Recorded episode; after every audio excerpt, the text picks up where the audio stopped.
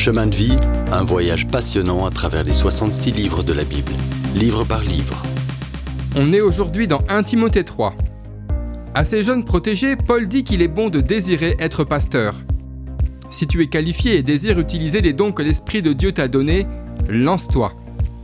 Un pasteur ne dirige pas l'Église, il la sert sans la dominer. Voici ses qualités. Irréprochable, on ne peut l'accuser.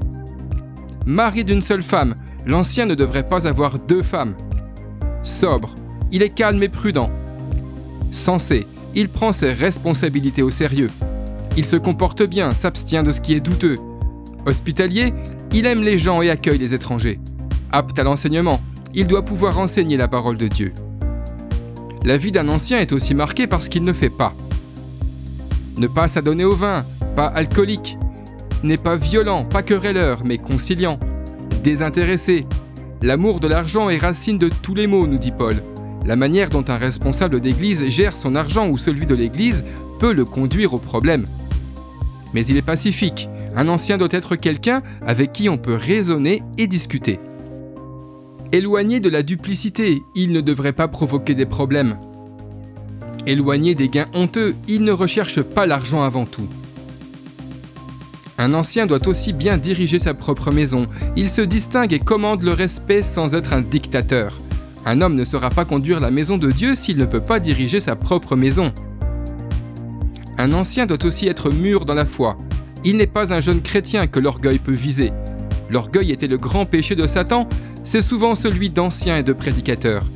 L'orgueil est dangereux pour nous tous, il est inexcusable dans l'Église. Un ancien doit avoir une bonne réputation, aussi à l'extérieur. Autrement dit, il paye ses factures, est fiable et dit la vérité. Sinon, il représenterait mieux le diable que la cause de Christ.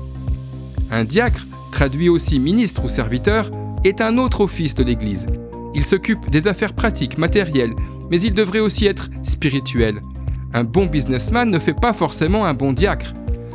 Les qualifications personnelles et spirituelles d'un diacre passent avant ses fonctions pratiques. Les qualifications spirituelles que la Bible établit pour les responsables d'Église sont valables aujourd'hui si l'Église veut représenter le Seigneur Jésus-Christ.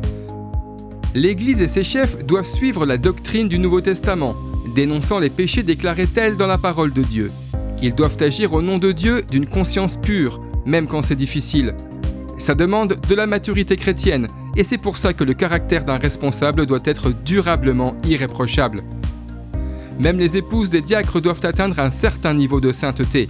Elles doivent être dignes de respect, ne pas céder aux médisances. Elles doivent se maîtriser, être fiables. Elles doivent être fidèles à leur mari, à Christ et à sa cause. Paul résume ces listes de qualifications par une déclaration générale.